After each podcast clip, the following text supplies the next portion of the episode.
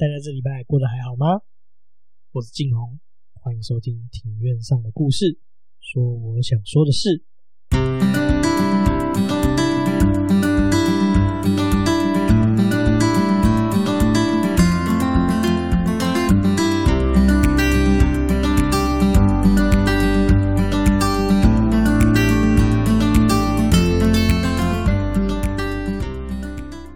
OK。希望大家在这个后疫情时代，工作都可以顺顺利利，然后可以找到自己心仪的工作。尤其是现在刚毕业的同学们，讲到这个，我已经毕业五年了，这到现在还是有点，也做了好几份不一样的工作。那希望大家都可以心中找到自己艺术的工作。照惯例，Share First Story。本节目透过 First Story Studio 上传，感谢 First Story 的技术资源、硬体资源、场地以及器材录音设备，让我安心快乐的做 Podcast。First Story 是一间提供 Podcast 各项服务的公司，并且提供 APP 的服务。你可以在上面找到任何你想听的节目，也有提供 Podcast Hosting 的服务，而且现正终身免费中哦。那他们的服务包括 Podcast 的出生到终老，不管是上架还是抖内，还有后台数据，通通一次帮你搞定。如果你对 Podcast 也有兴趣的话，欢迎在 Google Play 商店、Apple App Store 下载 First Story App，了解更多详情。哦，啊，都录到这一集了，我都忘记讲一件事情。其实呢，我这一次是来一个新一个空间叫 Lazy Corner 的地方录音。这个地方呢，是由润南所经营的 Podcast 空间。可以说是最了解 Podcast 的录音空间。如果说你是有在制作 Podcast 的朋友，也欢迎来润南的 Lazy Corner 预定录音哦。这边的器材设备真的是非常的好啊，而且隔音也非常的良好，冷气又很强。好，OK，进入正题。那个我们上一集 EP 九身后事特辑，我们聊到了这个。为什么我会做这个开启这个身后事特辑这个原因嘛？那也聊到到底台湾丧礼到底有多麻烦，步骤到底有多多少了？就是从刚过世啊，一路到治丧啊，到底经过多少步骤，洋洋洒洒数出来，应该吓死人。如果还没有听上一集呢，观众朋友，呃，不对，听众朋友，可以把上一集找来听哦。那我们上一集只有聊到告别式典礼之前的程序，很多人一定好奇为什么没有提到做七。啊，不就今天就是要来讲做七了吗？好，我们今天就是来跟大家聊聊做七这件事情。首先，先解释一下为什么这个事情要抽出来说。其实，在上一节结尾，其实有稍微提到了，我们所谓的做七或者是做旬，其实就是所谓的做功德。它不是一个单一的仪式，而是它是从人过世刚过往开始的话，一路到丧礼终结之后。甚至要到过世者往生三年之后，才算是完完整整结束这整个手续，就是帮亡者做完功德。那为什么要做七跟做旬呢？这个目的又是什么？这个目的其实是呢，汉这个所谓的汉传佛教其实相信，就是十殿阎罗王，呃，他会在人过往的时候，还有十殿阎罗王跟另外一个神明。呃，阴间的神明叫做木莲尊者，会在人过世之后去计算你一生的善恶，那给予你的报应，跟你决定投，就是决定你未来投生的六道。那我们这边在世阳世的所谓的子孙跟家属呢，就是要替往生者诵经、念经，去消除生前所累积的所谓的罪愆，那帮助他超生极乐净土。那我们其实，其实老实讲，这个步骤呢，我觉得说信的人就是很信，不信的人其实很不信。那不管是做功德或亡故后的各种宗教仪式，我觉得其实都是为了所谓在在现在我们在世的人而做。那他除了有，我觉得他是有起到抚慰人心的一个作用。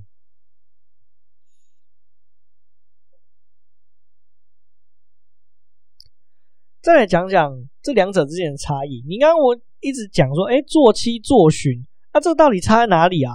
你一定会问说，为什么有些人叫做做七，有些人说这个叫做旬做旬？那到底两者是差在哪里呢？我们先分开来讲。我们先讲做七，做七的话，指的是人过世之后呢，每隔七天都要举行一次法事，做一次的功德，以七天为一期，最多为七期，七七四十九天结束。那道教的话是称作叫七七追荐，那佛教的话就有好几种讲法了，那就称作叫做七七斋啊、七七祭啊、七七日啊、斋七日等等。那另外一个呢，做旬。做旬是闽南人这边是传说说头七到尾七是做功德的最佳时机。那尾七之后呢，他还有其他的判官要来判定你这个人的功德，那是由目连尊者部下的四位判官来做判别，那去做复审，去判断说死者到底获得多少冥福。所以说，在古代的闽南人的富贵人家，在尾期结束之后呢。就是满期结束之后呢，每一旬就是一旬就是十日嘛，积孙，所以每个月都会有三旬，就是上旬、中旬跟下旬，所以每一旬每十日会举行一次法事会，那称作作旬。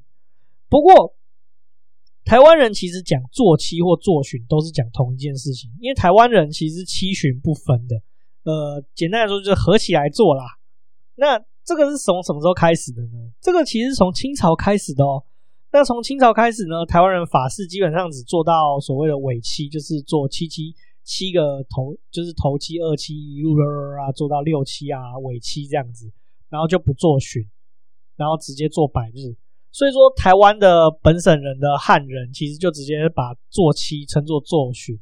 那我找了一些资料，我也没有听到或查到说为什么清朝后期台湾就变成这个样子，就是说清朝之后呢。台湾就把这两个合在一起的原因是什么？那还有另外一种说法，另外一种说法，为什么台湾七旬会不分的话，是因为漳州籍贯或广东籍贯的这民众呢，把称作七天一次这种法会称作做七。那泉州人的话呢，一样是这种七天一次的法会，就称作做旬、做旬，所以才会有两者之间的差异，这导致说会有这个差异。那至于做七的时间呢？做七其实是有时间啊。传统上呢，会依规模还有时间长度分成好几种，总共一共分成六种。那这是哪六种呢？第一种是叫午夜，午夜就是 midnight 的那个午夜。那第二个的话叫做甲一条，甲就是甲人的甲，一就是一二三四的一，条就是呃油条的一条。那第三种叫做一招，就是呃，它那个一就是一二三四的一，招就是朝鲜朝鲜的那个朝，就是早朝或晚朝的那个朝。那第四个的话就是一朝数起，那这个朝也跟第三个朝是一样，数的话就是住宿的宿，起就是开启的启。第五种称作二朝。二朝就是一二三四的二，朝的话就是跟第三个朝还有第四个朝是一样的。那第六个的话就是三朝，朝就是也都跟三就是一二三的三，朝的话就跟之前的朝是一样的。好，我们绕回来讲午夜。那午夜的话呢，是从早上九点半就要开始哦，就开始念经诵经，那一直都念念念念到当日晚上十点结束，这个称作午夜。那第二种这个甲一条的话呢，这个是客家人特有的方式，只有客家人有。如果希望不晓得听众有没有是客家人的朋友来跟我们分享一下，你有没有经历甲一条的经验？这个也是从早上九点半为止，那一直到晚上十点结束。那另外第三个的话是一朝，一朝的话其实就是一个昼夜的形意思。那形式它有很多种呢。简单来说，就是从比如说今天是第一天嘛，那就是从昨天，就是前一天的早上开始，一路做做做做做到隔天的早上结束。哇，这真的是马拉松啊，非常非常累，就是一个昼夜很多。那另外一种的话，就是从今天，就是今天的下午开始，那一路做做做做做到隔天晚上傍晚结束。那还有另外一种第三种形式的话，就是从当天的晚上，就比如说今天晚上好了，今天晚上的十。七点到十一点之间，那一路做做做做到隔天的晚上九点到十点之间。那第四个一朝数起，这个东西的话，哦，这个很可怕，历时一天半啊。简单来说，就是从比如说今天，今天从中午过后一路开始，开始诵经诵经诵经到隔天晚上结束，哦，简直是马拉松。第五个二朝就是两天，简单来说就是一朝的时间就是刚刚那个一天半，再加一天，哦，夭寿。然后最后一个是三朝，三朝的话其实是客家人的习俗，简单来说就是两朝的时间再加上一日，所以。呃，因为刚刚我们讲到了嘛，这个需要的时间实在是太长、太长、太多、太多，而且要耗耗用动员超多的人力物力，所以现在其实二朝以上的这个奏损的时间已经很少见。那现在的话呢，因为工商社会的关系，其实人一过世，你其他的作业还是得做，就是你班可能还是要上啊，其他事情还是得做啊。那所以现在工商社会的关系，所以现在做期或做旬，大多都是从晚上的九点做到晚上的十一点多，做两个小时就念两个小时的经。那为什么会只做两个小时，而且一定要从九点做到十一点？这是有原因的哦。因为大家以前有学过天干地支嘛，就是子丑寅卯午未申酉戌亥，这个这个叫做天干地支。那这个子时是什么时候呢？子时其实就是晚上十一点以后到隔日凌晨一点。那这个呢，其实是算偷时间、偷日的一种方式。简单来说，你从子丑寅卯午未申酉戌亥，你从亥时开始做，做到子时，哎，你就跨日了嘛。那这样子就算是做完所谓的一朝的意思。所以这算是一种偷日啦。现在这是蛮常见的方式，那也有家族其实对做功德这件事情没有在意的话，甚至就做的也更少了。那至于做功德的话，那一定是要找法师跟道士嘛。那其实这个做功帮我们做功德这个法师道士，其实就称作释教法师。这个呢，大多都是不是出家人哦，通常都是民间的宗教业者。那他其实。是过着私塾的生活，所以他可以娶老婆啊，或者是呃嫁给别人啊，生小孩啊，而且他可以吃荤的，也是因为这样子，所以说其实这个乱象，民间乱象其实蛮多的。像我就有遇到说这个道士法师很不专业的情况，像在我外公过世的时候，这个道士念经念到睡着，这真的是非常的夸张啊。然后我爷爷过世的时候，道士经文念错页，然后而且。更夸张的事情是强推你说你做功德的库钱你要加到多少包，就是推销方案，就是强迫你要加库钱，这样他们才有钱赚。所以我是觉得说，这个道士法师其实到现在这个东西存在的意义，其实可以让大家去好好的去思考，说到底它的意义何在。好，讲完这个法师道士，还有说两者之间做期跟做旬的差异以外呢，还有做期的时间要从什么时候开始做呢？那再来大家就很关心的流程是什么？其实流程的话，我其实查资料的时候看到洋洋洒洒一大堆了。那我就不讲这么多，我就讲说我们现在会怎么做。首先，我们先去发馆，简单来说就是先到那个拜饭间这边去上香。现代来说嘛，因为大家都把现在都把灵堂设置在拜，就是就是可能殡葬业者自己的拜饭间这样子。所以说，我们会先去灵堂这边去上个香。那上完香之后，就会请道士，道士就会请佛，然后再就是引魂。简单来说，就到灵堂或者是拜饭间，把魂魄先跋杯上香，然后魂魄引到我们要诵经的地方，然后开始诵经做功德。做完之后，大概就到此结束。这个就是做功德做旬的流程。再来聊聊说做巡，总共我们都说头七、二七什么，那总共有七七四十九天，总共七巡嘛，七个七嘛，个别他们代表什么意思呢？我们从头七开始讲起好了。这个顺序是这样，就是头七、二七、三七、四七、五七、六七、尾七，总共七个嘛。那我们先来讲头七。头七的话是最重要的，基本上你在新闻上也很常听到，就是说什么，哎，可能有被人家撞死的啊，干嘛的啊，就是那种呃酒驾撞到人家那个头七那种肇事者，就会头七的时候去死者灵堂上香，所以大家很常听到头七这个东西。头七的话，主祭的主祭拜人会是以儿子为主，所以又称作家孙，就是儿子寻。那这个是要由儿子来准备贡品的。二期的话也是由儿子来准备贡品，那主祭也是儿子。那三期的话，主祭的话是出嫁女儿，所以又称作杂包笋，就是查囝孙。那这个是要由出嫁女儿来准备贡品垫品。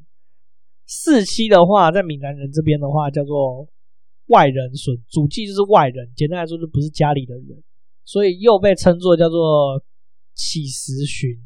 那客家人的话比较不一样，他们的四旬的话才是女儿旬哦，才是女儿期。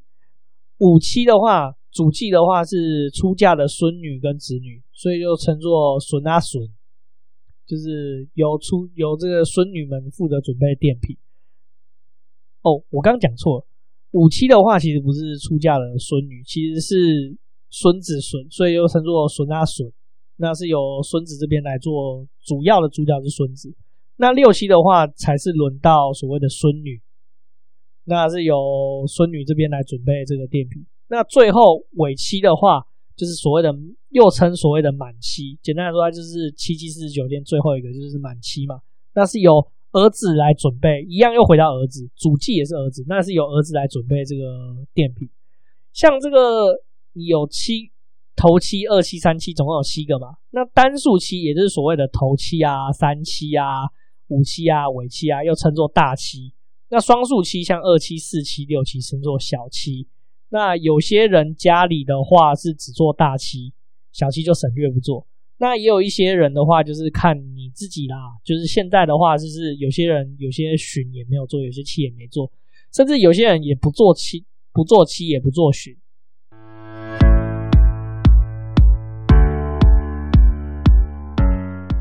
那关于这个你说这样七七四十九天，这样不是拖很久吗？一个半月之后才出殡，所以而且现在的社会大家都这么忙碌，所以其实呢，现在其实会大家都会偷日这个事情，就是把法会去调整它的天数，缩短祭期。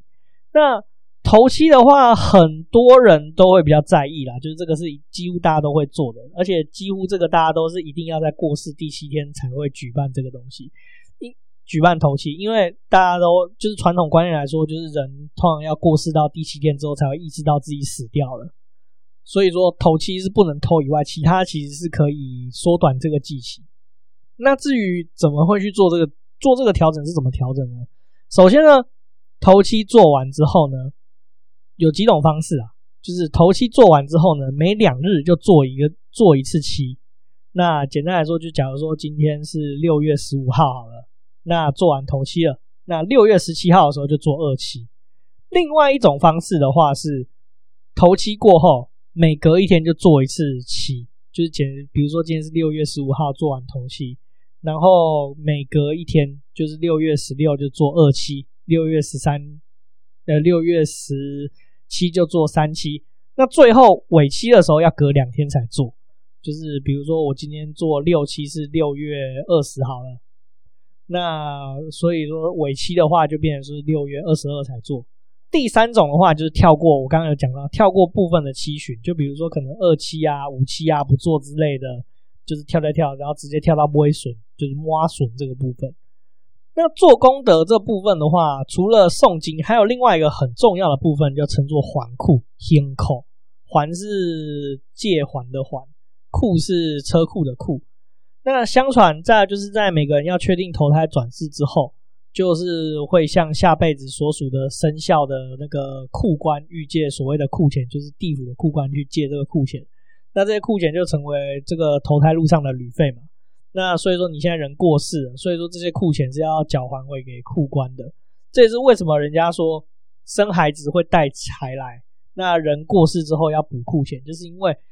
你投胎的时候，你已经跟国就是库官借库钱，所以说就等于说生这个小孩子来，就是把阴间借的库钱给阳世的人这样子。人过世之后，往往要补还库钱嘛，补库钱嘛。那通常会分几种方式，第一种就是生前补库，就是人在世的时候就先还库，就比如说，哎，你怕你的子孙不想烧库钱给你，可是你很在意这个事情的话，你就可以生前就先烧个库钱，就是在。在世的时候，你就先准备好你的库钱，那就烧库。另外一个的话，就是新亡转交，就是比如说今天呃，假设我的爸我我的爷爷过世了，那我的阿祖更早之前过世，可是我阿祖那个时候家里没有烧库钱，我们这个时候就可以，我阿公这时候我烧给我阿公的库钱就可以烧多一点，那请我阿公转交给我阿祖，类似这样，这个叫新亡转交。第三种的话就是最常见的所谓的做妻祭库，就是你做旬做妻的时候呢，也架口，因为以往还库这个东西，就是你每做一次功德就要烧一次库钱。不过现在这个情况会有这种架口的情况的话，是因为像我们在北部，其实殡仪馆是不给你烧库钱的，所以你必须要再去找私人的焚烧金纸的地方，你才可以烧库钱。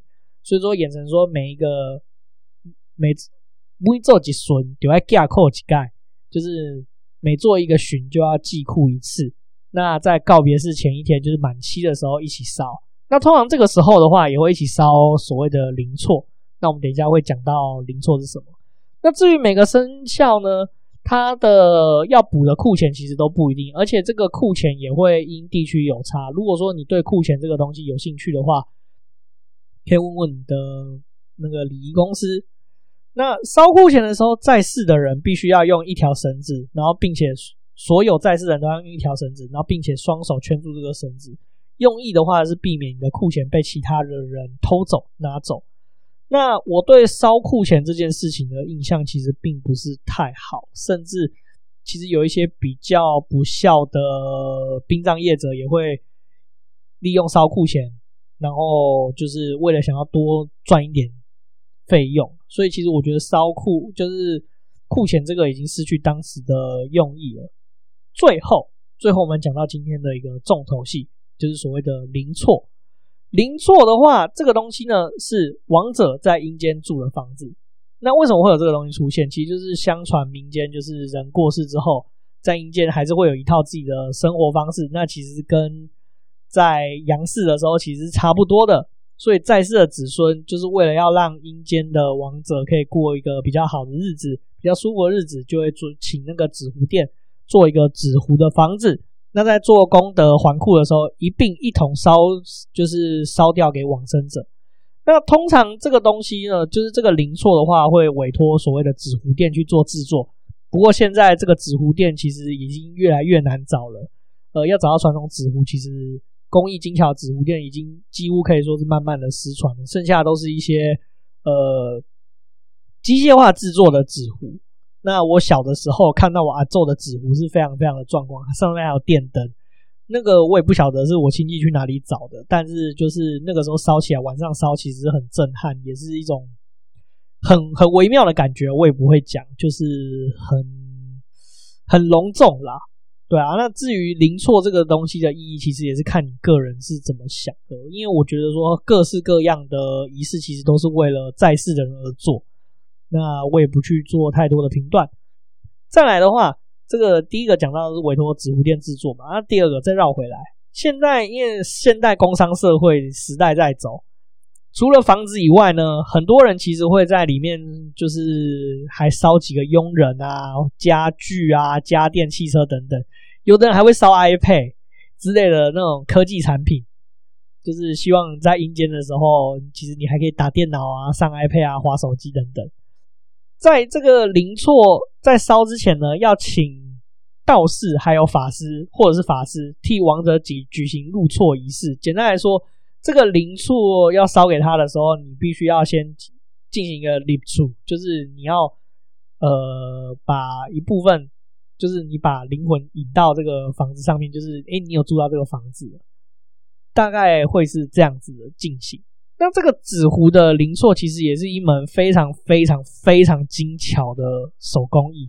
不过其实跟烧纸钱一样，就是很多人其实批评这很不环保啊。还有，其实老实说，到了现在，以前跟这个现在这个时代，就是大众对这个信仰、宗教信仰的需求就是慢慢下降，而且台湾经济也不像大概。二三十年前这么的好，大家愿意在这个丧礼上面花这么多钱，所以这个纸糊的灵错其实就已经慢慢的消亡消失了。台湾剩下，据我上次看的资料，好像剩下十来间左右的纸糊店。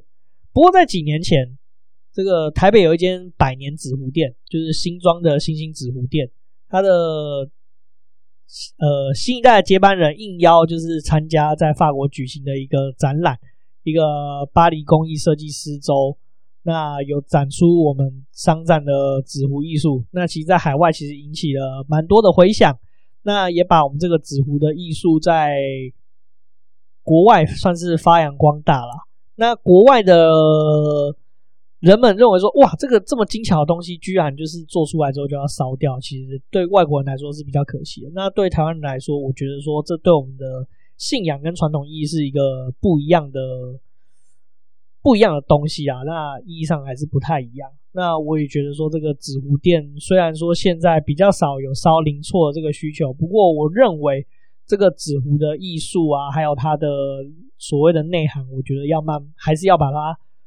能够保留起来，即使即便未来我们真的不再烧零错了，那我们还是要知道说，原来我们有这样子的记忆，那有这样子的工艺，有这样子的习惯，要让我们的孩子知道说，这个是什么样的心意，呃，传给传给我们之过往的长辈啊，或者是亲戚们、家属们。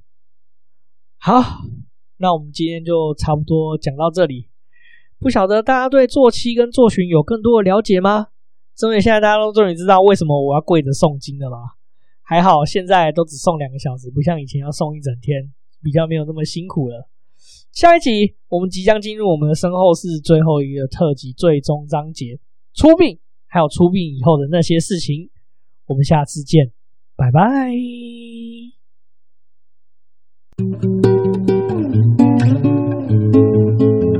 非常感谢你的收听，谢谢你用声音认识我，也谢谢你听到这里。